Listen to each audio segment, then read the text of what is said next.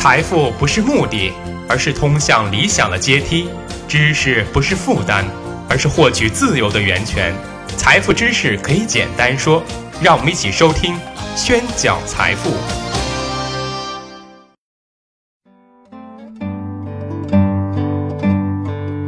欢迎大家收听《宣讲财富》，我是张宣成。今天啊，给大家分享一个圣经上的故事，说有一个地主要出门远行。就叫来了三个儿子，准备把家产啊交给他们打理。于是每个人分了两千两银子，嘱他们要好好打理。然后就坐着马车出门了。大儿子呢很有理财观念，就拿着银子做了投资。二儿子呢很勤劳，用银子做了小买卖。小儿子呢怕理财被骗，怕做买卖会亏，怎么办呢？就把银子存在了地窖。一年后啊，地主回来了，叫来三个儿子。询问家产的情况，大儿子啊，因为理财得当，当初的两千两银子翻了一倍，变成了四千两。地主很是高兴，夸大儿子才智过人，不但让大儿子继续打理手头的家产，还准备把更多的家产交给大儿子。那二儿子呢，做买卖也是风生水起，起初的两千两银子赚出来一千两，变成了三千两。地主也很高兴，夸二儿子勤劳朴实。让他继续用手头银子做买卖。小儿子呢，因为把银子啊存在地窖了，所以还是原来的两千两。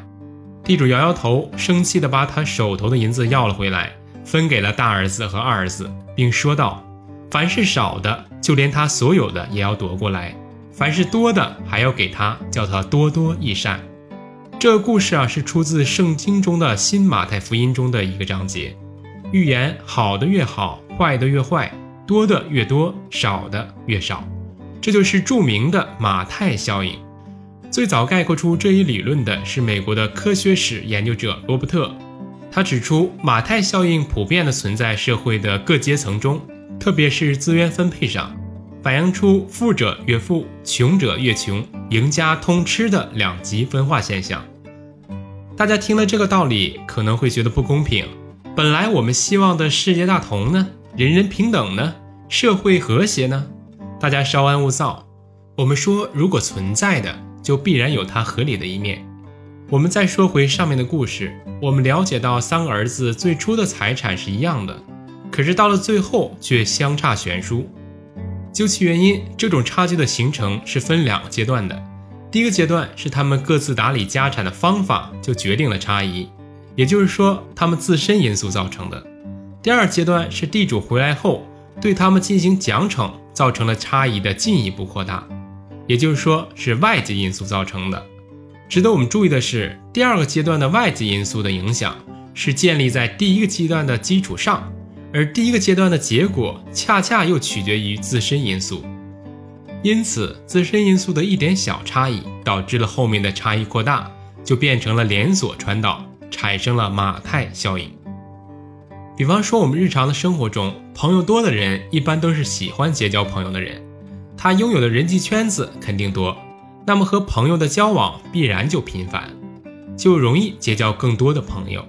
而缺少朋友的人呢，则恰恰相反，不喜欢和人交往，同时呢，能结交朋友的机会就越来越少了，久而久之，朋友也就越来越少。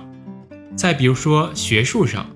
很出名的学者，由于知名度高，往往会有更多出头露面的机会，在公众面前呢，就更容易被熟知。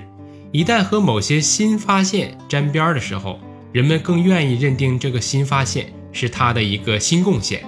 而那些名不见经传的研究生呢，因为没有人知道他们的存在，即使大部分的研究都是他们完成的。但是成功的光环依旧笼罩在作为指导者和代表人的知名学者身上。投资方面呢，马太效应就更显著了。如果一个人拿十万块钱去投资，和一个人拿了一百万去投资，假定回报率是相同的，那本钱多十倍的人所获得的收益必然也多了十倍。长此以往，财富就像滚雪球一样累加起来，必然是投资本钱多的人。获益就更多。商业上呢，如果你是商业龙头，那么企业就能在品牌上、规模上、成本上、垄断地位上取得优势，从而更容易取得高回报率，更便于为股东带来更大的权益收益率。这就是沃伦·巴菲特经常说的经济护城河。相反，如果企业总是在竞争中处于弱势地位，连行业的平均利润率、平均投资回报率也达不到，那么在经济繁荣时期啊，还可以混口饭吃；一旦遇到经济不景气的时候，就会入不敷出，难逃被兼并或者被踢出局的结果。可以说，无论是个人发展，还是国家企业间的竞争。马太效应都普遍存在，赢家和输家之间通常最初的差距很小，但是最终会因为优势的不断累积，造成赢家通吃的结果。